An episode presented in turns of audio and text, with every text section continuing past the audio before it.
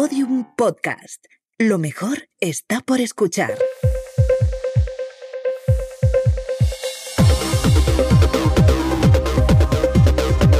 Saldremos mejores con Inés Hernán y Nerea Pérez de las Heras. Muy buenos días, muy buenas tardes cuando te pillemos. Esperemos que así sea, efectivamente. Que sigáis ahí, amiguitas. ¿Cómo va la resaca de los Goya, hija de mi vida, que estuviste sin parar de hablar? Lo mejor los tiempos muertos, ¿eh? te tengo que decir. Yo te diría que sería una buena resaca si hubiese consumido algún tipo de sustancia en el mercado legal. La Mm. lástima es que efectivamente mi sustancia fue la dopamina del trabajo. El eh, cortisol, tienes resaca de cortisol. Tengo resaca de cortisol. Bueno, y vamos a hablar mucho de estas, de estas sustancias que segrega el propio cuerpo, el propio cerebro, Exacto, ¿verdad? no te vamos Porque a remitir, no, no te vamos a remitir a Marian eh, eh, Rojas Estapeo, como se llame, de persona vitamina, pero fíjate, fíjate, nada bien. Pasaron muchas cosas en esos Goya, ya tú sabes, unos Goya marcados por películas que Por representaban película, por pe- una- la por una película, pero bueno, película. se presentaron varias historias que tenían mucho que ver con la sexualidad, con las cuestiones de identidad sexual también. Entonces, bueno, siempre contentas de que haya visibilidad y representación de otras cosas fuera de lo Yo tengo una normativo. inmensa tristeza, bueno, inmensa alegría por 20.000 especies de, abe- de abejas, que es una peli preciosa, que su directora además eh, no se deja ni un momento el compromiso fuera, entonces fue una de las voces claras hablando, hablando de Gaza, eso me encantó. Me encantó Almodóvar hablando de la dignidad de la profesión, o sea, un absoluto 10, además que le había contestando a García Gallardo de Vox, que le había llamado señorito indirectamente, no diciendo que la gente de la cultura eran unos señoritos. Yo le tengo que recordar, no sé cuánto ha cotizado García Gallardo, cuánto, cuántas nóminas ha tenido que revisar, pero Almodóvar para nada ha sido nunca un señorito. O sea, eh, empezó currando en Telefónica Bueno, de y sigue administrativo. currando con 72 años y o sigue 76. currando mucho, o sea, exactamente, y generando mucho curro. Nos cae muy bien, nos cae muy bien y fue muy guay. Eh, me dio mucha lástima, tengo mucha tristeza porque la peli de Teresa, de Paula Ortiz, no está, no estaba nominada a nada. O sea, me da una pena tremenda porque es un peliculón y os la recomiendo desde aquí. Y porque parecía que iba todo bien, preciosas actuaciones musicales, los Javis, no sé qué, pero de repente cierta pulsión en España hacia la natación sincronizada, ¿verdad? O sea, como esos cuerpos de baile, yo no entendía si era irónico, si es de verdad. Últimamente me está pasando mucho que Inés me tiene que explicar si las cosas son irónicas o son de verdad, porque lo veo todo como dos milero, como que vuelve extraño y es como, ¿se ¿están haciendo un chiste o esto es en serio? Y solo me acuerdo yo de que ya ha pasado.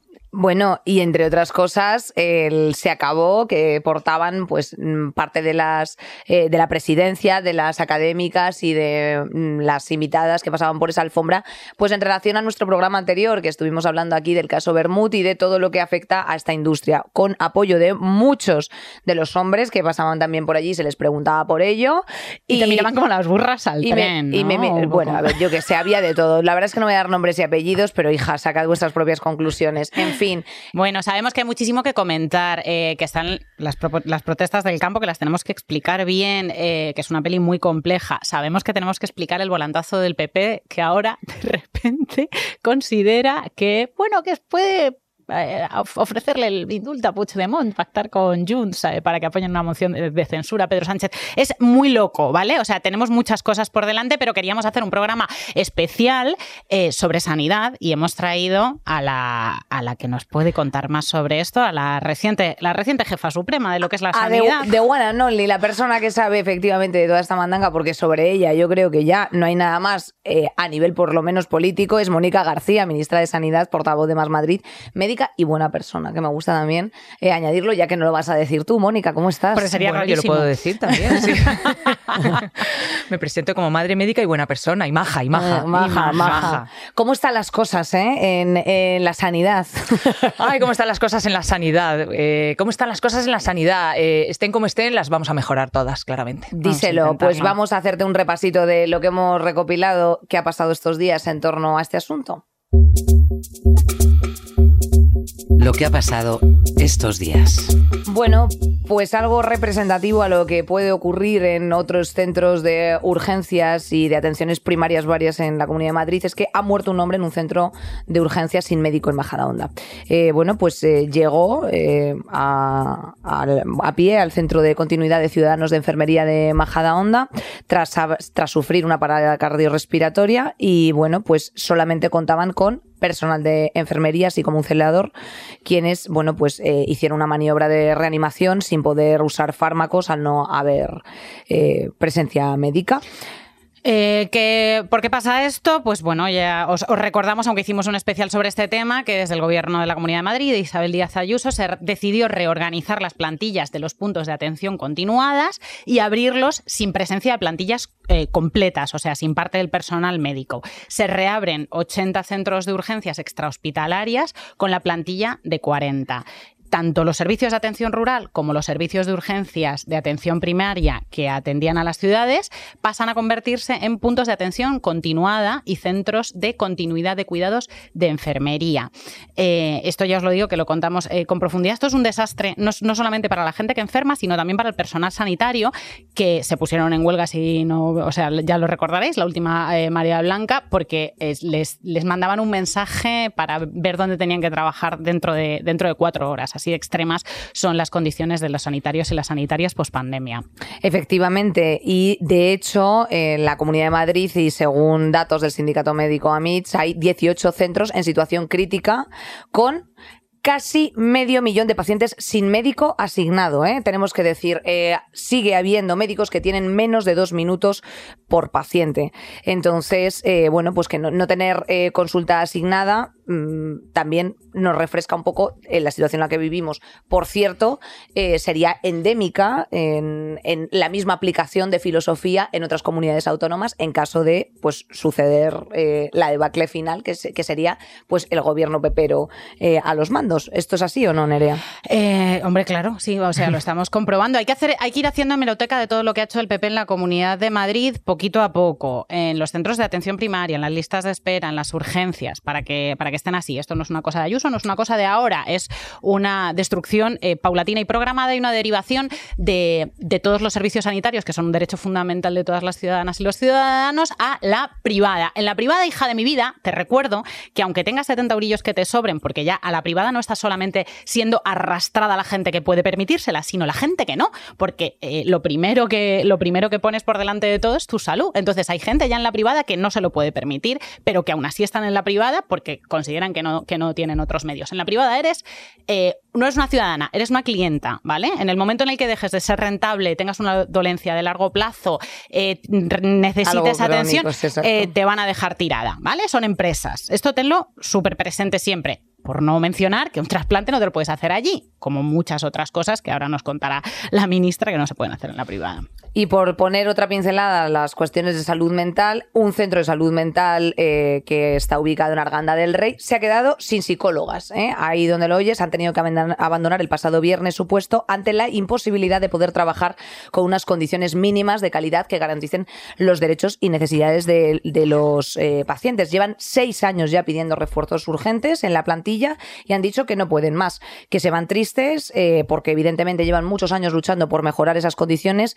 Eh, y sobre todo las condiciones, no solamente ellas como profesionales, sino la de los pacientes, pero eh, bueno, pues están eh, abrasadas por tener que atender a pacientes, siendo derivados esos pacientes, muchos de ellos en situación de crisis y de intenso sufrimiento y que no le pueden ofrecer un medio y largo plazo en una atención psicológica que es pues lo mandatorio, ¿no? En, un caso de efectivamente pues mm, una depresión o alguna otra una depresión o puede que intentos de enfermedad suicidio antes quiero decir este centro miras la las cifras que lo eh, las ha sacado Comisiones Obreras, daba cobertura a una población alrededor de los 200.000 habitantes. O sea, para que os hagáis una idea. En todo el, Sistema Nacional de Salud... 200.000 habitantes, claro, con razón se piran.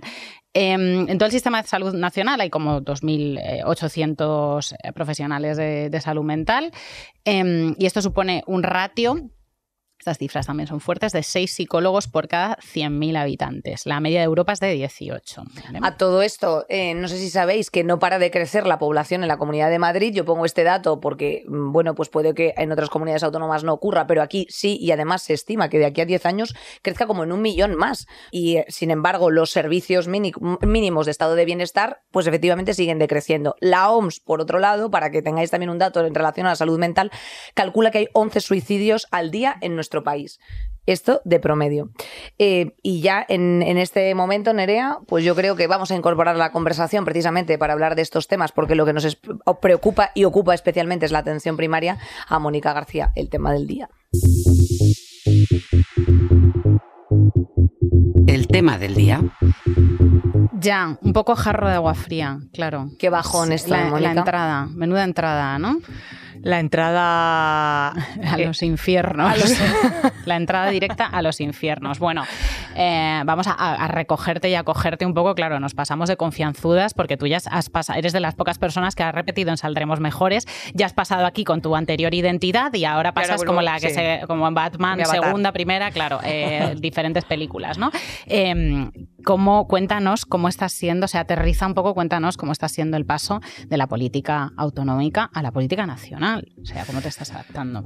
Bueno, pues no solo eso, sino el paso también al gobierno y a gobernar y a poder hacer cosas que transformen la vida de la gente, para mí está siendo absolutamente fascinante. Estamos en el equipo realmente encantados, contentos, incluso un poquito por encima, excitados un poquito por encima. Sí, sí, se os ve, se os ve, porque estáis ve, haciendo estamos, muchísimas estamos, cosas, sí, sí, sí, propuestas, lo queremos cosas. hacer todo y lo queremos hacer ya. Y luego nos hemos encontrado un ministerio eh, lleno de gente absolutamente maravillosa, eh, con muchísima vocación, muchísimo compromiso con nuestro sistema sanitario, que viene un poquito debilitada, ¿no? Después de la pandemia y después de un poco de, ¿no? de, de ese mantra que hay que como que el ministerio no tiene competencias, tiene la competencia la, la, mejor del reino, ¿no? Que es velar por la salud de todos los ciudadanos en condiciones de equidad y de plantar nuestro mayor eje dentro de nuestro estado de bienestar, que es nuestro sistema sanitario, ¿no? Entonces, bueno, para mí es como volverme a poner la bata, como volver a estudiar el MIR, como volver a, ¿no? Es, es como mi, mi, lugar natural, ¿no? Mi ecosistema uh -huh. natural, así que lo estamos disfrutando. ¿Qué conflictos surgen así en primera instancia mm, de cara efectivamente al gobierno nacional eh, en relación las competencias que tienen las comunidades autónomas? Porque aquí estamos en, en la Comunidad de Madrid, donde por supuesto resides también, en un pequeño y simpático desamparo. Eh, ¿cómo, ¿Cómo interviene en ese sentido el gobierno central? Bueno, pues mira, eh, el viernes, justo el viernes pasado, tuvimos un consejo interterritorial, que es con todas las comunidades autónomas, uh -huh. ¿no? Y teníamos que hablar el tema de atención primaria. Bien, cuando sales del plano más político, ¿no? Más de intentar esa constante confrontación, ¿no? Entre, en concreto, del Partido Popular contra el gobierno central, cuando te pones a hablar de lo concreto, de las preocupaciones concretas, de la atención primaria, de qué está pasando con los profesionales, de qué está pasando con las agendas, de qué está pasando con la demanda, qué uh -huh. está pasando con nuestro Sistema Nacional de Salud, fuimos capaces de, gracias al diálogo, ¿no? que es un poco el ADN que nosotros queremos meter también desde el Ministerio, eh, de, bueno, pues de, de, poder poner por lo menos unas bases mínimas para empezar a hablar de cómo reconstruimos nuestro sistema sanitario. ¿no? Más allá del ruido mmm, un poquito estéril y un poquito falsos, ¿no? Se puede decir, uh -huh. del Partido Popular constantemente eh, hablando ¿no? sobre el gobierno de España, la, se rompe España, etcétera, etcétera. Eh, donde se está rompiendo España es en nuestros centros de salud, donde se está rompiendo España es don, con nuestros profesionales, en la salud mental, en las condiciones de vida, en las condiciones socioeconómicas. Ahí es donde eh, yo creo que este gobierno va a empujar y donde tenemos ahí un muro mm, infranqueable, voy a decir no, porque es bastante franqueable a la luz de las de últimas declaraciones del señor Feijó, que es eh, la derecha de este país, ¿no? que, con la que no se puede contar para, para reconstruir un sistema que ellos han ido horadando poquito a poco, ¿no? En algunas comunidades más que en otras, eh, y que han ido sistemática y programadamente eh, disminuyendo y, y, y debilitando, uh -huh. ¿no? Uno de nuestros ejes fundamentales de nuestra sociedad. Así que yo creo que nuestra, nuestro entusiasmo supera con creces todos sus frenos. ¿Hasta dónde se puede llegar? Claro, o sea, estamos hablando de Madrid, pero podríamos hablar de Galicia, donde ha habido manifestaciones hace poco, podríamos hablar de Canarias, que también está en una situación crítica. Yo desde dentro ya, como eh, usuaria de la atención primaria, de la atención hospitalaria mmm, frecuente, eh, hablaba de otra manera antes y ahora hablo de una manera muy pesimista. O sea, realmente no es que se esté acabando, es que se ha acabado. Y esto me lo ha, me lo ha dicho una... O sea, la desesperanza está en los profesionales también, no solamente está en la gente que la utilizamos, está en los profesionales, como esto es insostenible, esto se ha terminado. Y les estamos viendo eh, con bajas por mm, eh, depresión, abandonando centros de salud. Hace poco también salió una entrevista de un médico en Vallecas, que creo que era el último pediatra que quedaba.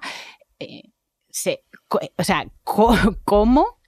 ¿Por dónde se empieza? O sea, concretamente, ¿por dónde empieza el gobierno central a meter mano en unas comunidades en las que la sanidad pública ya está, pregúntanla, o sea, hay que preguntar en la cola del centro de salud de sí, Vallecas. En Gregorio Marañón, en La Paz, eh, que ya es En La Paz con camas en los pasillos, en eh, Gregorio Marañón, siete plantas cerradas. 12 de octubre trasladando el propio personal al edificio, el edificio nuevo, eh, llevando las enfermeras sus cositas y la arrastrando las camas. O sea, ¿cómo, ¿por dónde se empieza? O sea, ¿por dónde se empieza comunidad por comunidad a atajar esto? Bueno, pues eh, lo primero, ¿por dónde se empieza? Eh, yo lo primero quiero agradecerte a ti, Nerea, en concreto, ¿no? Eh, después de lo que has contado de tu accidente y tal, cómo has puesto en valor nuestro sistema sanitario, ¿no? Y cómo, bueno, aquí desde este programa, desde el activismo más social, cómo ponéis en valor nuestro sistema sanitario como uno de los sistemas garantes de nuestra democracia y de, y de nuestro, nuestra manera de vivir, de nuestra sociedad, ¿no? Bien, esto, este garante y este eje, este pilar fundamental de nuestra sociedad, eh, se ha visto debilitado por muchísimas políticas que yo creo que ahora mismo estamos en la senda de la recuperación, pero es verdad que toda senda de la recuperación tiene un, periodo gris, efectivamente, un poquito de desesperanza, un poquito de profesionales que están exhaustos también después de una pandemia. Es que hay que recordar que la pandemia, eh, me voy a poner ahora la bata de profesional, la pandemia nos dejó completamente exhaustos, no solamente por el trabajo en sí mismo, por eh, las condiciones del trabajo, sino también, bueno, porque tuvimos también, o sea, se nos consideró a los profesionales en algunos sitios por algunos gobiernos y por algunos dirigentes eh, en concreto de la derecha, casi como los enemigos, ¿no? A, batir, ¿no? éramos vagos, eh, malcriados, no, no, cogíamos el teléfono en los centros de salud, ¿no? Después de haber pasado lo que hemos pasado, pues hay pues una especie como también un poco de, regusto, ¿no? De, bueno, pues eh, hemos, hemos, lo, hemos dado todo y nos encontramos con las mismas condiciones precarias con las que partimos, ¿no? Porque hay que reconocer que antes de la pandemia nuestro sistema sanitario. O sea, la pandemia lo que hizo fue, fue eh, enseñar las costuras tensar lo que ya, la, del déficit incluso que romper, existía, claro. Incluso romper algunas de las costuras. Pero había, había eh, ya mm, un, bueno, pues un sistema deficitario eh, de muchos años de recortes, de muchos años de desprecio, de muchos años diciendo que, bueno, pues que, sí, que esto era muy bueno, pero que, que, a lo mejor la privada lo hacía mejor, ¿no? Y esto, esto ha sido uno de los argumentos de la derecha durante mucho tiempo. Más allá de esto, pues yo no lo doy por perdido. Eh, yo entiendo el pesimismo de algunos de los profesionales, insisto, porque estamos además muy marcados o hemos estado muy marcados por lo que hemos vivido, eh, pero al revés, yo creo que todos esos profesionales que ahora pueden estar un poquito más pesimistas eh, lo van a dar todo cuando entres por la puerta, eh, se van a dejar la piel por estudiar las últimas actualizaciones de, en, su especialidad, eh, se van a dejar la piel por cualquiera que entre por la puerta de un quirófano, de una urgencia, de un centro de salud. Si tiene la suerte de entrar, porque los, las listas de espera están en un año y medio, dos años en la Comunidad de Madrid. Y perdón por la insistencia, pero ¿hay alguna forma de eh, presionar a las comunidades autónomas en las que la circunstancia está así desde el gobierno central. O sea, es que eh, a lo mejor la gente eh, desconoce cuál es el artículo 147 y 148 de distribución de competencias de la Constitución española, pero es algo infranqueable por parte del Estado en una situación de, pues yo creo que un poco de emergencia, en la que efectivamente la atención primaria está ya absolutamente diluida en, en algunas comunidades autónomas. ¿Se puede obligar a, una, a un gobernante, a un gobierno a gobernar bien? No, la verdad. No se le puede obligar. Eh, lo único que se le puede hacer es que con transparencia y con rendición de cuentas, los ciudadanos y ciudadanas elijamos quiénes son aquellos que nos van a llevar a buen puerto. ¿Vale? Y nosotros insistimos y seguimos insistiendo son los gobiernos progresistas los que hacen avanzar esta sociedad. Así, dicho hoy, ayer, mañana y siempre. Y en el tema de la sanidad, claramente. Eh, es a través de políticas progresistas, valientes, que sean capaces de mm, mirar a la cara a los profesionales, mirar a la cara a los pacientes, que decimos, venga, ¿Qué hacemos? Por ejemplo, con las listas de espera, ¿qué hacemos? ¿Cómo les decimos a las comunidades que es absolutamente inasumible y amarcable que tú tengas que te den cita para el 2025? O sea, es que eso rompe todo nuestro sistema. ¿Cómo mm, le decimos, oiga, no, mire, es que mm, tú no puedes tener cita con tu médico de atención primaria dentro de tres semanas porque ya has roto el acceso a la joya de nuestra corona que es nuestro Sistema Nacional de Salud? ¿Cómo le dices a un gobierno que, bueno, pues que la relación médico-paciente tiene que es tan importante que no puedes tener a los profesionales maltratados y a los pacientes maltratados también, ¿no? Entonces, eh, desde el gobierno de España, desde el Ministerio de Sanidad, lo que vamos a poner es las, las diferentes eh, eh, mapas, de alguna manera, o, transparencia para decir, mire, es que aquí esto no puede estar ocurriendo, en este sitio lo hacen bien, porque hay unas cosas que se está haciendo el Ministerio que yo creo que es muy interesante, que es... Intentar replicar los sistemas que están funcionando. Efectivamente. El sistema vasco, por ejemplo, funciona Bueno, en algunas cosas unas comunidades funcionan bien, en otras otras... hacer como protocolos de trabajo para que se intenten replicar. Benchmarking, que se llama, ¿no? Que es copiar, básicamente. Lo que hemos hecho todos un poquito así, ¿no? En algún momento de nuestra vida, pues es, te, asomas un poquito a la comunidad del lado, ¿qué están haciendo bien? ¿Qué les ha funcionado? ¿Qué políticas públicas funcionan? Pero eh, pueden desoír. Esa es la cosa. Bueno, eh, obviamente, quiero decir, no, tú no le mm. puedes obligar a ningún gobierno de ningún color, en concreto del color del que usted me está, el del que usted me habla, eh, a, eh, escuchar la evidencia científica, a centrarse en los pacientes, a no hacer propaganda de, lo más importante que es ¿no? que tenemos con nuestra salud, sino hacer política real interesarse, tener curiosidad por qué podría pasar si hicieran otra cosa de las diferente a la que llevan haciendo desde hace 20 años, ¿no? Bueno, pues eh, es muy difícil de obligar, pero desde el ministerio sí que tenemos esa competencia al gobierno autonómico, efectivamente, ¿no? O sea, cuando está empujando conscientemente a la, ciudadanía hacia la sanidad privada, claro, es que existe algún tipo de intervención a lo mejor, o sea, cuando, el, cuando, los, cuando las arcas públicas se destinan eh, unas partidas presupuestarias a las comunidades autónomas, em, ¿hay algún tipo de prerrogativa que pueda poner un asterisco respecto a los conciertos público-privados? O, eso también va de la mano de la comunidad autónoma íntegramente? O sea, es decir, eh, por ejemplo, de cara a los abortos, es, la propia comunidad la que coge y dice, pues mira, vamos a ir a todas estas, eh, o sea, vamos a contratar a todas estas clínicas abortivas, ¿no? que mm, pues practiquen esta intervención, porque nosotros no damos abasto en la DAL. Y, y además, pues se las voy a dar, o sea, esto no tengo pruebas de ello, pero tampoco dudas, se las voy a dar a mis colegas, efectivamente, como lo de las mascarillas, para que, eh, bueno, pues el dinero quede todo en, una simpática circularidad. Que bueno, insisto, esto es una cosa que es como un Vox Populi, pero tampoco tengo pruebas de ello. ¿Cómo Em, cómo se distribuye esta pasta para que eh, se quede todo en un marco público y no sean, o, sea, o, hay algún tipo de intervención que se pueda eh, hacer desde el gobierno central. Bueno, desde el gobierno central se puede hacer una cosa muy fácil que se hace en Europa, que es fiscalizar los conciertos. Ah, que es dame los, las cuentas. Los papeles, claro. los papeles, ¿no? Eh, y fiscalizar que cada euro que tú inviertes en salud va a parar a salud, no va a parar a la rendición de cuentas de los accionistas de una empresa alemana que ha comprado a su vez los hospitales españoles, que además tienen una cadena que se alimenta de los presupuestos públicos. Quiero decir, cada ¿Esto está pasando? Esto está pasando, claro que está pasando, obviamente, claro que está pasando. o sea, eh, yo aquí diferenciaría dos cosas, ¿vale? Y esto es, esto es importante porque igual que a ti te cae por un lado y por otro lado, a mí también. Eh, hay una cosa que es la sanidad privada, ¿vale? La sanidad privada es un, bueno, tienen su negocio, es su, bueno, tienen su, tú quieres ir a un hospital privado, te lo pagas, te hacen lo que te tengan que hacer y te vas.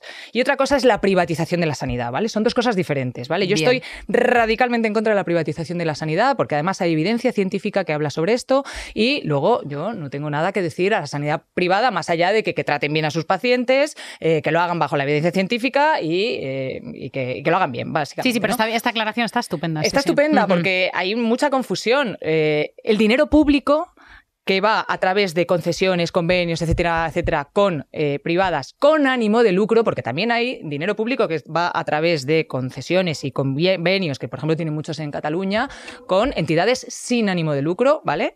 Eh, bueno, a mí me parece que es desviar dinero que tendría que ir destinado a la salud, destinado a los beneficios de una empresa. Entonces, a mí esto me parece que, que rompe eh, el, el principio de, bueno, pues el principio Sí, de sanidad pública, universal y gratuita. eh, Claro, porque hay un señor en Alemania, unos consejeros delegados en Alemania que dicen, ojo, qué bien, que hemos mm, ganado un Que los contrato. pringaos estos de España. Mira, los nos mira estos de España que nos, Sí, están sí, que nos están dando su dinero público. Todo el dinero de impuestos que ha pagado Almodóvar, todo para... ay, no. Joder, tío. y los que han dejado de pagar. Eh, en fin, quiero decir que, claro, que, que esta, es, esta, es una, esta es una diferencia. Entonces, ¿qué se puede hacer? Transparencia, fiscalización y reglas y normas claras. Que pongamos las normas claras. ¿En qué te has gastado el dinerico que te he dado de. ¿No? ¿En qué te Dame los archivadores. Claro, dame los archivadores y tal. Hay informes eh, y además hay evidencia científica en muchos sitios. Y el otro día yo lo saqué en la comisión de- del Congreso. Eh, por ejemplo, hay un estudio de Oxford que dice que la privatización del National Health Service, del Sistema Nacional de Salud británico, ha redundado en una mayor mortalidad. Eso esto es un estudio de Oxford. La privatización de, no la sanidad privada. Eh, bueno, pues entonces, oye, es que si tú tuvieras algún fármaco que te dice que aumenta la mortalidad, lo quitarías del mercado, ¿no? Bueno, pues Sí, esto sí, igual, si tú demuestras que hay una serie de decisiones políticas que redundan en el aumento de mortalidad o en la falta de calidad, lo quitarías del mercado, ¿no? Absolutamente. Absolutely. Y es en su contrario, ¿qué cosas buenas estáis recogiendo respecto de pues estas eh, conversaciones interterritoriales que podamos aprender en otras comunidades autónomas? Porque claro, a lo mejor queda como todo un poco madricentrista, pero es que es donde se están haciendo peor las cosas en este sentido, es la realidad.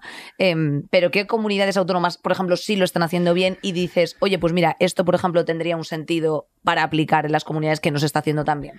Pues mira, yo me he encontrado un ministerio en el que se ha hecho todo este trabajo, seguramente después de la, de la pandemia, ¿no? Este, este trabajo coordinado que pasa por debajo del radar, ¿vale? Que no sale en los titulares y que no es utilizado por el Partido Popular y por la derecha para intentar, ¿no? Intentar mm, eh, como arma arro- arrojadiza. Y me he encontrado que hay eh, muchos trabajos con muchas comunidades implicadas en muchos temas. ¿Vale? Entonces hay algunos temas que lidera Extremadura, otros temas que lidera Cataluña, otros temas que lidera eh, el País Vasco. Andalucía, ¿no? Temas de digitalización, temas de eh, redes, eh, redes de, de enfermedades raras, redes de, bueno, redes de conocimiento. Y entonces, bueno, pues cada una dice, oye, pues mira, es que yo mm, soy, mm, tengo una expertise en ciberseguridad, Baleares, por ejemplo. Y entonces eso lo pone a disposición del resto de comunidades. Esto, esto, esto es lo que debería ser.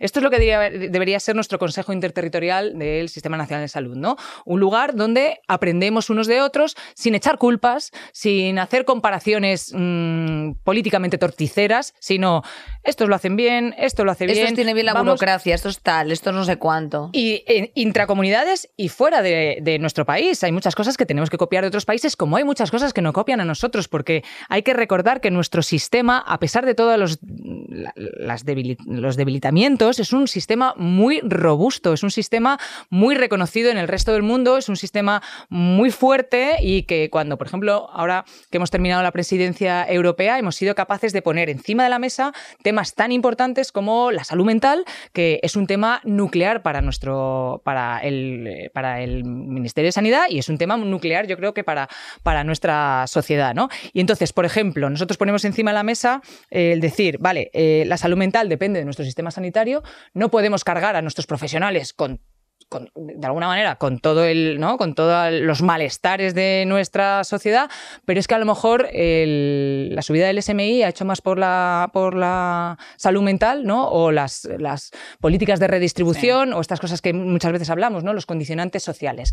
Hacen más por nuestra salud que mm, muchísimas otras eh, otras medidas que son puramente sanitarias no llenar los centros de salud de psicólogos y psiquiatras podemos hacerlo y podemos ponernos efectivamente como decías a la altura de las ratios de Europa pero gente, vamos a, eh, a, a cuidar el artículo 43, que es el de sanidad, pero a cuidar el artículo 47, que es el de la vivienda, a cuidar el artículo 45, que es el de medio ambiente, al 131, que es el de la redistribución de la riqueza, y así podremos tener una sociedad sana, porque si no, no vamos a llegar nunca. Dilo. Claro, es que, claro, que no- que esto no, que esto no es poner aquí a recetar a la gente benzodiazepinas, es que esto es... Que es lo que se está haciendo, Efectivamente, claro. que trabajes menos horas, que estés más a gusto, que tengas tiempo con tu familia, que no vivas, Claro. eh, que no tengas que chupar pladur para alimentarte porque eh, todo se te vaya en alquiler. Lo mejor para la olla son unas condiciones de vida dignas, cariño. Aquí te lo decimos siempre. Mírate bien a ver si necesitas una psicóloga o un sindicato. Eso hay que Claro, es eh, un sindicato cada ocho. Yo, no, una receta así, ¿no? Un sindicato cada ocho horas, eh, una, un poquito de conciliación cada doce horas. Unas amigas. 10, miligramos efectivamente de condiciones dignas de trabajo, ¿no? 20 miligramos de feminismo, un poquito también, ¿no? Entonces, una receta en la cual podamos abarcar todos los, todos los aspectos de la salud. Irte a cenar con las amigas, pese a lo que diga Agatha Ruiz de la Prada, efectivamente. Bueno, bueno, eso es graciosísimo, tenéis que buscarlo. Ya dice que irse a cenar con las amigas engorda 25, 25 capas de cosas que están mal en esa cita de, Agatha Ruiz de la Prada. Em, desde el Ministerio sí que estáis pudiendo hacer y proponer un nuevo tipo de historia clínica que tendría en cuenta los eh, condicionantes eh, sociales, culturales que has mencionado, pues no solamente género, también raza, eh, clase, orientación sexual, cómo afectan a la salud las desigualdades y cómo lo has vivido tú mm, como sanitaria al final, porque algo de trato con pacientes, aunque las anestesistas no tenéis tanto, sí que has, sí que has tenido, ¿no? ¿Cómo lo has visto en primera persona? Eh, pues es que este es el temazo. Este es el temazo, ¿no? Es eh, la intersección de la salud con los condicionantes sociales. Se llaman determinantes sociales de la salud y aunque es un tema que se conoce desde hace mucho tiempo, es verdad que no, no se ha no se ha explicitado como para decir eh, efectivamente eh, las condiciones laborales, las condiciones sociales, las condiciones socioeconómicas impactan más en tu salud que si tienes un mejor o peor sistema sanitario. Si tienes un mejor o peor sistema sanitario está bien, pero tu código postal eh, impacta en tu salud mucho más que bueno pues que, el resto de, tu código genético, por ejemplo, que también influye. Pero, eh, y esto es lo que queremos hacer también desde el Ministerio y, ser capaces de visibilizarlo, ¿no? Aquí hay impactos de todos los colores. Socioeconómicos, por supuesto, ¿no? O sea, cómo impacta, eh, por ejemplo, la obesidad en, las capas más, eh, más bajas de la sociedad, cómo impacta el género, ¿no? Eh, yo hace, hace, hace, antes de la pandemia fui a un congreso de mujer y salud en el que contaban el caso de, los infartos, ¿no? Es muy curioso porque es muy tal, es muy gráfico. Los infartos eh, históricamente los hemos estudiado, los, síntomas típicos. Los tíos, el, brazo izquierdo, el brazo, tal, el brazo izquierdo, el dolor en el brazo, no sé qué. Vale. El resto de síntomas se llamaban síntomas atípicos. Atípicos somos el 52% de la población, que es lo que pasa en las mujeres. Y entonces, además, esto tiene además unos agravantes, ¿no? Y es que las mujeres eh, vamos menos, o sea, vamos más tarde a urgencias porque tenemos que terminar de hacer las tareas. Esto está documentado. Y hay un infradiagnóstico también, ¿no? Porque como no es el síntoma típico que tienen los hombres, eh, bueno, pues a lo mejor es un poquito de ansiedad, es un poquito de... Sí, hombre, ansiedad, que me estoy quedando tiesa. claro, la entonces hay entre que estás loca, te voy a cascar una benzodiazepina y, y además tengo muchas cosas que hacer. Y a, B y C son ciertas. Entonces, tal. Entonces, bueno, pues eh, todos esos sesgos socioeconómicos, sesgo de género, eh, etcétera, etcétera, claro que, que impactan en la salud y es una de las cosas que queremos poner el foco nosotros dentro del ministerio, ¿no? Cómo eh, hacemos nuestra política sanitaria, eh, que nos encanta, pero la hacemos de la mano también del Ministerio de Igualdad, del Ministerio de Vivienda, del Ministerio de Trabajo, de todos los ministerios, porque hay demasiadas cosas que eh, estar interrelacionadas, ¿no? Algo que sí que está íntimamente relacionado con vuestro ministerio y donde sí que podéis poner un pie en la puerta es en el plan antitabaco. Vamos a ver. Unpopular opinions por la parte de, los que están ahí todo el día siseando y vapeando. Eh, cuéntanos un poquito en qué consiste. Se está planteando, pues eso, crear más espacios sin humo, regular los vapeadores, que esto sí que me parece muy interesante, y subir precios, claro, porque los vapeadores además se han vendido como tu pieza de fruta, una de tus ocho, una de tus cinco piezas de fruta al día, porque le ponen un una simpática mora y, eh, bueno, pues evidentemente al final inhalas porquería. Eh, ¿Cómo se va a traducir esto de manera práctica? Cuéntanos un poco eh, de este plan antitabaco. Bueno, hay un plan integral antitabaco que se lleva un tiempo trabajando y que nosotros lo que hemos hecho ha sido... ha sido decirlo, que es básicamente comerse el marrón. Es sacarlo y acelerarlo, ¿no? Porque España fue, uno, fue pionera, ¿no? En la lucha antitabaco hace ya 13 años y luego, bueno, pues como que nos ha ido, hemos ido ralentizando, ralentizando las medidas. Hablabas de los fumadores y los no fumadores. Es que incluso los fumadores, un 30% de los fumadores quieren que los lugares sean, eh, que se amplíen los lugares libres de espacios de humo. O sea, quiero decir que hay una complicidad también con, eh, con una parte de la gente que es fumadora que también quiere dejar de fumar, ¿no? Y también quiere que, bueno, pues que, que, nos hagamos cargo socialmente de, de este problema. Y queremos que todas aquellas puertecitas de entrada, ¿no? Con forma frutada hacia el hábito y la adicción, tabáquica, pues cerrar esas puertecicas ¿no? para nuestros chavales porque ya hay eh, algunos países que quieren, o sea, que están trabajando para que la siguiente generación venga libre, libre de humos, en libre Nueva de Zelanda, o no sé dónde es, que creo que efectivamente ya habrá un momento que no puedas fumar en ningún sitio. O sea, tendrás que fumar en el váter, como en el instituto cuando te querías saltar unas clases. Yo sí que percibo, no sé si esto vosotras coincidís o no, que la gente fuma bastante menos que hace, por ejemplo, o sea, en el año 2000 creo que fue en el año 2010 cuando, o en el 2009 cuando ya no se podía fumar en espacios cerrados. Em, que fue maravilloso. Fue maravilloso porque olíamos todos efectivamente a, sí, a eh, pues, cuadra, a gorila. Eh, mm, efectivamente, tanatorio. Claro. Y, y, llegamos a casa ahí oreando nuestras ropas y tal. Sí que es cierto que eso, eh, o sea, fue muy gruñido porque la gente puso, pues eso, mamparas de cristal y de metacrilato en los restaurantes. Había algunos que no podían estar habilitados, pero aunque reñido, ha servido para que ahora haya mucha menos gente fumando. Y por lo tanto, reducir un factor de riesgo que era el cáncer de pulmón que lo tenía eh, hasta el de la esquina. Eso es una realidad. También eh, el tabaco es muy barato en España en comparación con otros países. Ya ves. Eso es una, eso es una realidad. O sea, en, Reino Unido te cuesta 10 pavos una cajetilla de tabaco. Eh, a eso también se le podría meter mano. Todas aquellas cosas que han demostrado su eficacia ¿no? para reducir la adicción al, al, tabaco, pues las vamos a poner en marcha. Y insisto, yo creo que eso sí que, tenéis mano directa. Eso es en plan de, mire, que aquí no se puede fumar y punto. Ahí sí, ten, ahí sí podéis Bueno, hacer y que, que, yo creo que hay eh, más consenso social del que pudiera parecer, ¿eh? porque yo creo que ya con el, en el 2010 ya se rompió esa barrera, ¿no? De, de, ay, no, otra vez, una de las veces que se iba a acabar el mundo, eh, se iba a acabar cuando, cuando dejara, se dejara de fumar en los espacios públicos, ¿no? Y en los bares y en los restaurantes. Mm, no sé por qué, no se acabó el mundo en ese momento y, y entonces ya como ya eh, hay otras cosas que nos van a hacer que se acabe el mundo, otros apocalipsis que nos han venido después. O que porque el gran apocalipsis ahora es la amnistía. Por eso, entonces luego veremos a ver ese apocalipsis. Hemos ido superando varios apocalipsis, pero el de los espacios libres sin humo, yo creo que es, es algo que eh, yo creo que está consensuado dentro de la sociedad y que está eh, la gente de acuerdo Aún así, hay que, hay que meter un acelerón, ¿no? Porque nos hemos ido quedando un poquito atrás. Y sí, eh, en, los eh, estudios que tenemos nosotros de los menores, eh, en el plan que, o sea, en el estudio que se hace en estudiantes de secundaria, que se hace desde el año 86 y que se ha ido evaluando, sí que es verdad que desde ha bajado, ha bajado el, consumo de el consumo de tabaco, ¿no?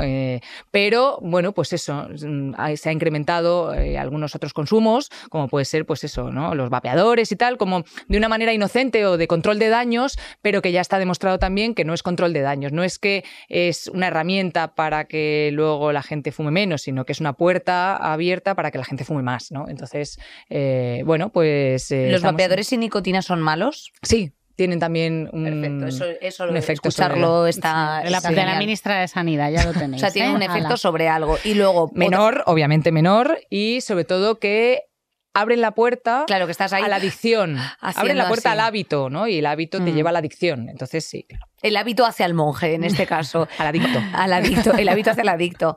Mira, Nerea, una cosa que a mí me parece muy interesante, que también nos afecta de forma directa, es sorpresa, sorpresa, la emergencia climática. Eh, una de las cuestiones que también, eh, no sé vosotros desde el Ministerio cómo lo abordáis, porque, eh, bueno, pues aquí en Madrid nos estamos quejando, claro, yo hablo de donde, de donde soy, ya lo siento, chicas, pero es que la realidad es que en Madrid se nos han talado árboles, nos hemos atado ahí en el Madrid Río, les ha dado absolutamente igual, como, como te atas con unos canalones así de, de PVC, te los cortan igualmente, y cada vez menos árboles, las zonas eh, así con este, eh, con este calorcito mm, tan identificativo que tenemos en Madrid dentro de un par de meses. Y, mm, y claro, y hay unos índices de polución altos porque los coches siguen circulando y cada vez más. Se propone la solución del geranio en la, en la Sí, el, geranio, efectivamente, el geranio, el geranio limonero, que es uno que se come también los mosquitos, por si acaso, las próximas 12 mm, plagas de Israel que nos lleguen. Pero tienes eh, libertad para elegir entre geranio o azalea. O sea, pues, eh, es, que, eso es lo más importante. En, a ver, en, el fin del mundo de 2010 que has mencionado, eh, no, no había una capitalización por parte de la ultraderecha la palabra libertad como la hay ahora, ¿eh? que igual con, con, el con el tabaco lo van a sacar, lo de, lo de la libertad propia para hacer las cosas, igual que lo sacan con el cambio climático, la libertad de, O la libertad de tomarse unas copitas, ¿no? Como decía Andar, unas copitas, la libertad de contaminar con mi coche. Que no me pueda tomar antes de coger mi coche. que es Chernóbil, la libertad de fumar donde me dé la gana, pues todas esas cosas. los semáforos, sí, no, sí, bueno, sí, está... No, no, eh, y, desde vosotras desde el Ministerio, ¿cómo estáis, eh, o sea, qué, qué, planes o qué propuestas hay para eh, ayudar, porque me imagino que esto funciona con varios ministerios. O sea, jo, aquí la negociación y el consenso debe de ser, madre mía, o sea, un cuadro, pero hay varios ministerios que estáis trabajando en precisamente reducir todas esas emisiones y que haya planes, pues eso, de reducción, me imagino, incluso que pase por eh, consumo de ciertos mm, productos que tengan que ver con las macrogranjas. Todo esto, chicas, eh, es algo a lo que tenemos que aspirar si queremos mantener las sociedades modernas, porque... Y sobrevivir. Claro, o sea, sí, o sea, está claro que ya cuando entramos en un mercadona no nos nace el instinto de depredador, de, ay Dios mío, ese filete de lomo que me lo quitan, porque claro, hay filetes de lomo todo el rato, a todas horas, entonces alguien en algún momento tendrá que poner un pie en la puerta porque es una de las industrias que más contamina junto con la textil y junto con otras muchas cosas. ¿Cómo estáis desde el Ministerio de Sanidad, que mm, obviamente afecta de forma directa la calidad de vida de los ciudadanos, eh, proponiendo pues hacer algo? Es que no, no sé ni terminar la pregunta, pero bueno, se me ha entendido. Eh, mm, a ver, nosotros lo miramos desde el punto de vista de la salud y eh, claramente hay una, o sea, claramente hay, una relación directa. una relación directa entre el cambio climático y la salud y entre efectivamente todas aquellas, eh, todos aquellos elementos que hacen que haya cambio climático, contaminación, polución, etcétera, etcétera, ¿no? residuos, etcétera, etcétera, cómo afecta al, clima y cómo afecta a la salud. Eh, no hay gente sana en un planeta enfermo. Este es el lema no hay gente sana en un planeta enfermo. Y esto es así, ¿no? Entonces, eh, nosotros hemos eh, puesto junto con el Ministerio, efectivamente, de Transición Ecológica, con el que trabajamos mano a mano, eh, el Observatorio de la Salud y Clima, ¿no? Y entonces, bueno, pues lo hemos puesto en marcha para trabajar todas estas cosas. siempre desde una perspectiva que se conoce como el One Health, que es no solamente la, la salud humana, ¿no? La salud humana está interrelacionada con la salud animal y con la salud ambiental. ¿Vale? Entonces es una sola salud, no hay una salud humana y luego está la salud del planeta. Entonces es uno de nuestros ejes fundamentales también que queremos desarrollar a través de este observatorio eh, y, poner énfasis en las consecuencias sobre la salud que tiene el cambio climático, ¿no? Y incluso estábamos hablando de eh, en esos mapas que, mm, que, vienen, ¿no? Esos mapas de las olas de calor. Eh, cuando esos mapas o cuando esas, esos, ese calor o esas olas de calor eh, afectan a la salud, ¿no? Hacer una especie de alarma de, vale, mm, a partir de ahora, pues esto afecta a la salud por contaminación, por calor, etcétera, etcétera. Y sí, no, yo creo que es el momento de ponernos en, hora con, el, con nuestro planeta, ¿no? Y que poner nuestra salud en hora con el planeta. Em, volviendo, quiero volver a los, a los médicos que, que nos atienden, al personal sanitario que nos atiende en el día a día. Una eh, cantinela a la que estamos muy acostumbradas es la culpa es del gobierno porque no eh, porque faltan plazas de MIR de familia, ¿no? Faltan plazas de MIR de familia y por eso faltan especialistas y la, y la culpa es del gobierno. Eh, esto hasta, hasta qué punto no es que estén huyendo los profesionales sanitarios o que estén completamente quemados en unas bajas por depresión y por estrés espeluznantes, sino que sencillamente no los hay, ¿no? Bueno, eh, es una de las cosas que justo hablamos en el último Consejo Interterritorial, porque venía, ¿no? Eh, desde hace tiempo viene el Partido Popular con este mantra de faltan médicos. Igual ah, tendríais que revisaros un poquito la hemeroteca, porque eh, en formar un médico se tardan 10 años, o casualidad, justo fue hace 10, 12 años, donde hubo los mayores recortes de plazas de médicos y médicas de, bueno, de atención primaria y de todo, de especialidad. Rajoy, ¿no? Estamos hablando de ese Rajoy momento, Style, ¿vale? Mm. Y Pepe Style, quiero decir que estaban orgullosos de esos recortes. ¿No? Que decir, yo estaba en el otro lado, yo estaba en la marea blanca diciendo no nos recortéis porque esto, esto al final lo vamos a sufrir y efectivamente. Entonces, diez años después, eh, las consecuencias de esos recortes, eh, bueno, pues tienen su, tienen su efecto, efectivamente. Eh, que no es algo que no se ve inmediato y que en ese momento... no es algo que sorprenda, sorprende a cero personas. millones de pesetas o de euros o de lo que... Bueno, pesetas entonces no, pero bueno, ya de euros. Cero sorpresas, cero sorpresas. O sea, tú dejas de dar una medicación y el paciente se te cronifica. Tú mm. dejas de crear plazas y tal. Bueno, independientemente de esto, eh, eh, a partir del año 2018 se empieza a poner freno a esta, a, esta sangría ¿no? de profesionales. Entonces empieza a crear más plazas. Desde el año 2018, desde que gobierna un gobierno progresista, que está comprometido con la salud de sus ciudadanos, eh, pues empieza a haber, ahora mismo tenemos como 720, más o menos 720 médicos más de atención primaria, ¿vale? Médicos y médicas. Bien, ¿qué ocurre? Que en, ese, en todo ese proceso... 720 en... Más en, el MIR, en las plazas del MIR, más, más, más en toda España cada año, ¿vale? Para que eh, haya No es mucho eso tampoco, ¿eh? Bueno, es, bastante porque es un 35% más de lo que había, ¿vale? Cada año sí. Es, Pero tampoco es demasiadas las plazas que se ofertan. Sí, lo que pasa es que hay un problema, que tú puedes llenar el vaso todas las veces que quieras, si ese vaso tiene unos agujeros así de gordos que se llaman condiciones laborales, ¿no? Entonces, hay un 9% de los, de los residentes de los MIR que se nos van en mitad de la residencia porque no consideran que lo que están haciendo es, sea parte de lo que han estudiado, por ejemplo, o que no responde a su vocación. Y luego, eh, dependiendo de las comunidades, aquí es muy variable, cuando termina la residencia hay entre un 30 en algunas comunidades y un 90 otras comunidades de las que usted me habla que eh, se les va, que, no se quedan en la, en la plaza. Entonces, podemos estar formando eh, profesionales, todos los que queramos, mientras sigamos teniendo esos agujeros de condiciones laborales en los que, bueno, pues claro, los profesionales, después de haber eh, sacado una de las mejores notas de, eh, la EBAU, eh, hecho una carrera exigente, presentándose a un MIR, hecho una residencia que es también exigente, unos años, después de esos 10 años le dices, mira, ahora te vas a ir a este centro de salud, te voy a hacer un contrato de dos o tres meses, vas a ver 60 pacientes, no vas a poder hacer un seguimiento de los crónicos ni de los pluripatológicos, por supuesto, olvídate de ir a ver a los pacientes a su domicilio, hacerle un seguimiento, no vas a ejercer la medicina, vas a ejercer otra cosa.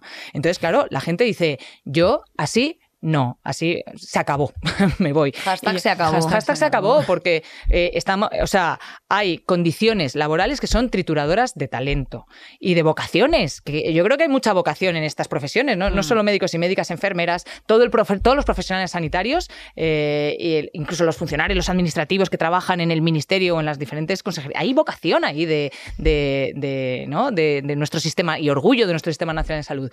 ¿Qué pasará para que una de esas personas que ha hecho todo este recorrido diga, yo, hasta aquí. Hasta aquí, ¿no? El psicólogo del otro día o alguna compañera mía que, ¿no? de atención primaria que dice yo, así no trabajo porque esto no es medicina, esto es otra cosa.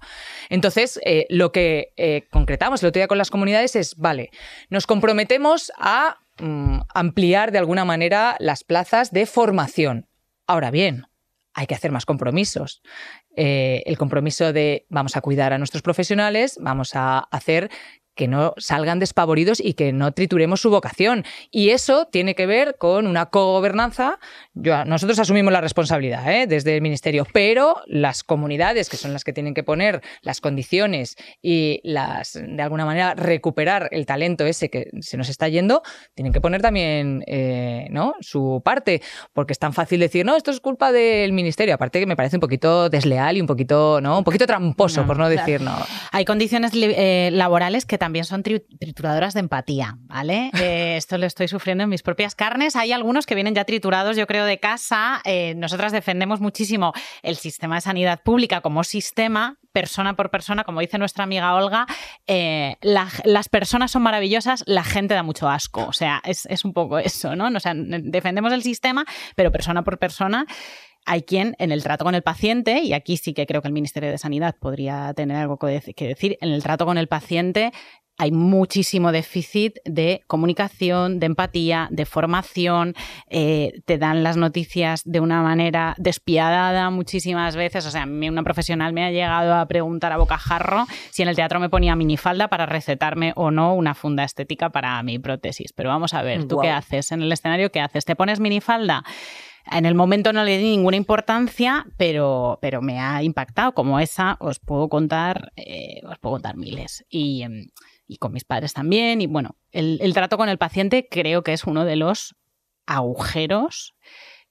Puede tener que ver con las condiciones laborales, pero creo que también eh, hay unos mínimos de, de, respeto y de empatía eh, que quien no los traiga de casa se le, se le, deberían enseñar, ¿no? O, se deberían, eh, deberían ser obligatorios. Sí, sí.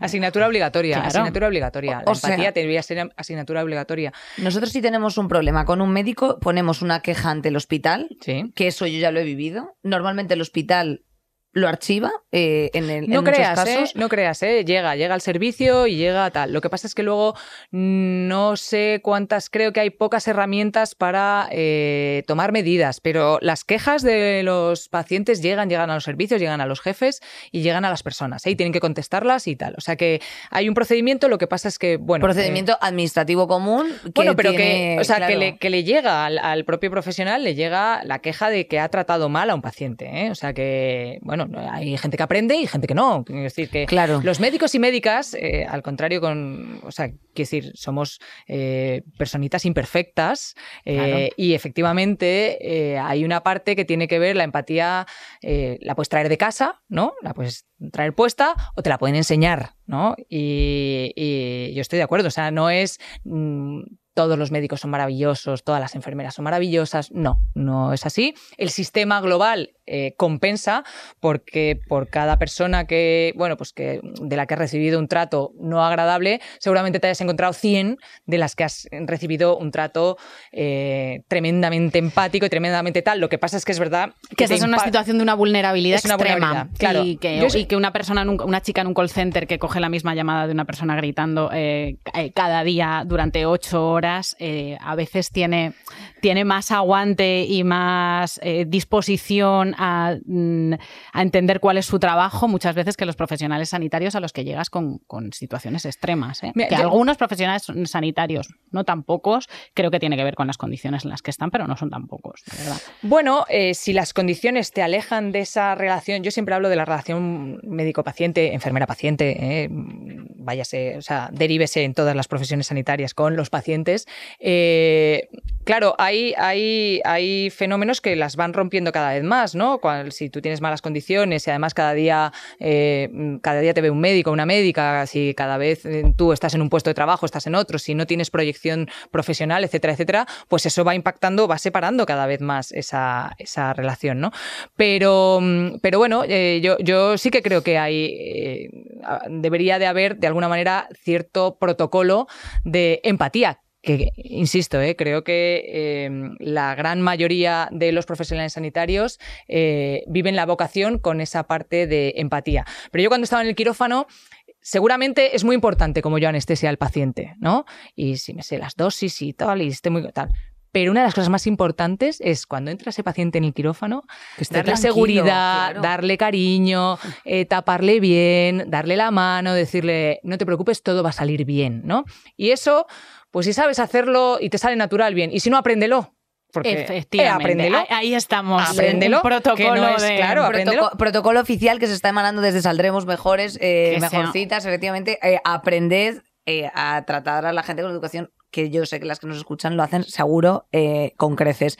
Em, quiero volver, eh, fíjate, Nerea volvía a la atención primaria y a estos médicos que, bueno, pues en ocasiones no cumplen con las expectativas que uno lleva como paciente, que eso es algo que pasa mucho, yo creo que también en general con la administración pública. Tú que tienes eh, ya una mm, larga trayectoria en la, administración pública, sabrás que, bueno, pues las burocracias es horrible, o sea, llegas casi pidiendo perdón a alguien con el que te tienes que empadronar y además que es un pequeño challenge, como, bueno, has traído este documento y este otro, como diciendo, ay, mm, a ver si le pillo en un renuncio. Y este otro, sí, lo traigo todo. Y es como, joder, ah, me toca currar. Oye, me cago en tu puta madre. Que, que quiero, que quiero mm, sacarme el padrón o que quiero mm, mi certificado para dejar mi coche de cero emisiones en sus muertos o lo que la problemática que sea.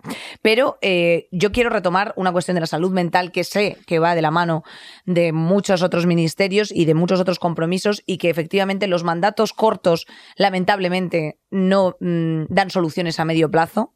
Eh, y eso es una realidad, pero eh, has hablado de que la salud mental es una de las prioridades eh, en tu mandato. Gracias a que se ha puesto en la mesa hablar tanto de salud mental y que gracias también a las generaciones más jóvenes que han visibilizado toda esta problemática de, oye, yo no estoy bien, yo tengo ansiedad, futuro incierto y es algo que es absolutamente yo creo que congénito a toda una sociedad enferma, o sea que todos realmente, nadie estaba bien, lo que pasa es que hemos hecho dos como un, mm, bueno, eh, esta ansiedad que me está, esta ansiedad que me está eh, ahogando el pecho de no llegar a final de mes, haré como que no existe y bueno, pues me imaginaré que estaré en el por aventura, pero eh, hablábamos de casos de psicólogas a cargo de 200.000 personas que cuando llegan a manos ya en unas condiciones extremas, esas personas pues a veces no tienen el mejor de los finales. ¿Qué planes, propuestas y compromisos tenéis en este sentido, Mónica? Bueno, como, como, como, decía antes, ¿no? Eh, tú lo has dicho muy bien, eh, la incertidumbre, la incertidumbre en todos los aspectos es absolutamente devastadora. Entonces, yo creo que una, de las cosas que tenemos que dar certidumbres a la gente. Eh, ¿Vas a tener condiciones laborales dignas? Sí, check. ¿Vas a vivir en una vivienda digna? Sí, check. ¿Vas a llegar a fin de mes? Sí, check. Vamos a ayudarte a que tus hijos puedan alimentarse bien, tener una, buena educación, etcétera, etcétera. Check, ¿no? Entonces, eh, hay que darse, o sea, creo que hay una parte que tiene que ver con dar certezas. Eh, la derecha de este país eh, se encarga todo el rato de ahondar en la incertidumbre, ¿no? Y en el, no, búscate la vida, ¿no? Eh, la libertad es búscate la vida. Eh, bueno, pues vive como, vive como puedas, ¿no? Y nosotros decimos, no, no, vive como quieras, ¿no? Dentro de los márgenes tienes para elegir entre cosas buenas o muy buenas, no entre malas y peores, ¿no? Entonces, una de las cosas es dar certidumbres. Vamos a hacernos cargo, ¿no? Y creo que eh, son, somos los gobiernos progresistas los que decimos, vamos a hacernos cargo. Vamos a hacernos cargo de la salud mental, vamos a hacernos cargo del problema de la vivienda, vamos a hacernos cargo, ¿no? Y eso, yo creo que eh, aquí también hay muchos estudios, ¿eh? Las sociedades que son, que tienen más confianza, eh, o sea, que, bueno, pues que tienen mejores índices de salud. Las sociedades más desiguales tienen peores índices de salud en todos los aspectos, mayores eh, índices de embarazos no deseados, de adicciones, etcétera, etcétera, de salud mental, etcétera, etcétera. O sea que lo tenemos que abordar desde muchos puntos de vista. Y, yo le preguntaba, mm, eh, una vez que vino en una charla que tuvimos sobre, sobre salud mental, a la que era la presidenta de la Asociación de Salud Mental de Madrid. Le decíamos, Vale, de todo esto que hemos dicho, de todos los condicionantes, incertidumbres, de todo esto, de todos estos malestares, ¿vale? Sin, tampoco patologizar todos los malestares, ¿eh? Porque a lo largo de tu vida tienes muchos malestares, ¿vale? Y hay algunos que, que son asumibles y, tal. Tampoco vamos a patologizar todo el rato, ¿no? Y yo le decía, una sola medida. Dime una sola medida. Una, la renta básica universal. Ahí estamos. Marta, un besito desde aquí. Eh, Marta, compañera de Más Madrid a la vez. Bueno, quiero decir, eh, claro, o sea, ah, bueno, sí, claro, si es que estabas tú también. Renta básica universal. Renta básica universal. O sea, fue eh, categórica, ¿no? Entonces, mm, vale, queremos una sociedad no libre de malestares, ¿vale? Porque tampoco queremos una, ¿no? Esto no es tampoco una cosa infantil de no, no vas a tener ningún problema, los problemas surgen, mm, tienes duelos, tienes problemas, tienes tal, eh, pero no todo lo soluciona una benzodiazepina, no todo lo soluciona un ansiolítico, no todo lo soluciona un antidepresivo, no todo lo soluciona un psiquiatra y un psicólogo, pero si lo necesitas tienes que tener ahí un psiquiatra y un psicólogo, un ansiolítico, una benzodiazepina o un antidepresivo, ¿no? Si lo necesitas, lo que no puedes es tenerlo dentro de seis meses o dentro de un año, ¿no? Desde que tú tienes el malestar y alguien te dice, no, mira, lo que te pasa es que estás pasando un duelo. ¿Vale? Eh, o lo que te pasa es malestar de la vida cotidiana, o lo que te pasa ha pasado la frontera y estás, bueno, pues en unos rangos de ansiedad, de, ¿no? de, síndrome ansioso, depresivo, que ya empiezan a preocupar, bueno, pues a lo mejor mm, tienes todos estos recursos a tu alcance, ¿no? Pero claro, tenemos que partir de la base de que esa persona, pues no se le juntan, la vida no le duele por todos los lados, ¿no? Por el lado de la vivienda, por el lado de la educación, por el lado de que no tiene un psicólogo al que ir, se tiene que dejar 60 eh, euros cada vez que va, ¿no? La vida duele, vamos a intentar hacer que la vida duela menos. Y a aquellos que les duele, vamos, como sociedad, a recogerles, ¿no? Y a ponerles una red tupida, ¿no? Pues vamos a intentarlo. Vais a intentarlo. ¿Cuál es? vamos, eh, vamos. Esto es, esto, es, un interdependiente y esto es colectivo.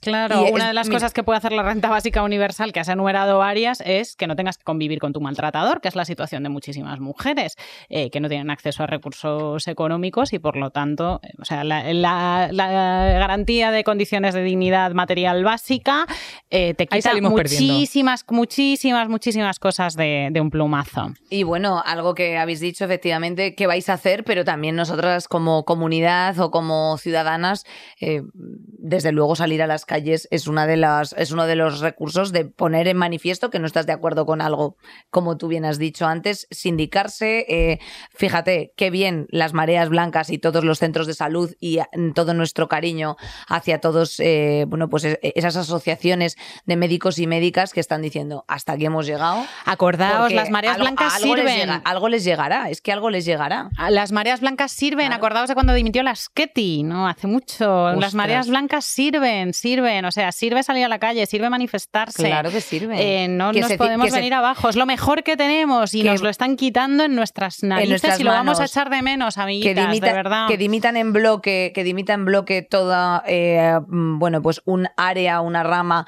de un hospital público también es significativo, no solamente porque salga en prensa, sino porque eso llama a más movilización. Por lo tanto, pues nosotros de nuestra mano está mucho, porque al final gente como Mónica eh, están haciendo cosas fantásticas para nosotros, pero al final nosotros somos los ciudadanos y los consumidores finales de todas estas cosas y de todas estas leyes. Por lo tanto, si hay un desacuerdo en tu comunidad autónoma, manifiéstate. Manifiéstate, manifiéstate. el feminismo, por ejemplo, yo digo, ¿eh? es política de salud. Es, Siempre. Es, salud, quiero decir. Eh, la vida por delante, aquí lo decimos todos los días, claro, que nos salva la cabeza y el cuerpo, el feminismo, pero y tanto, todo todos los días.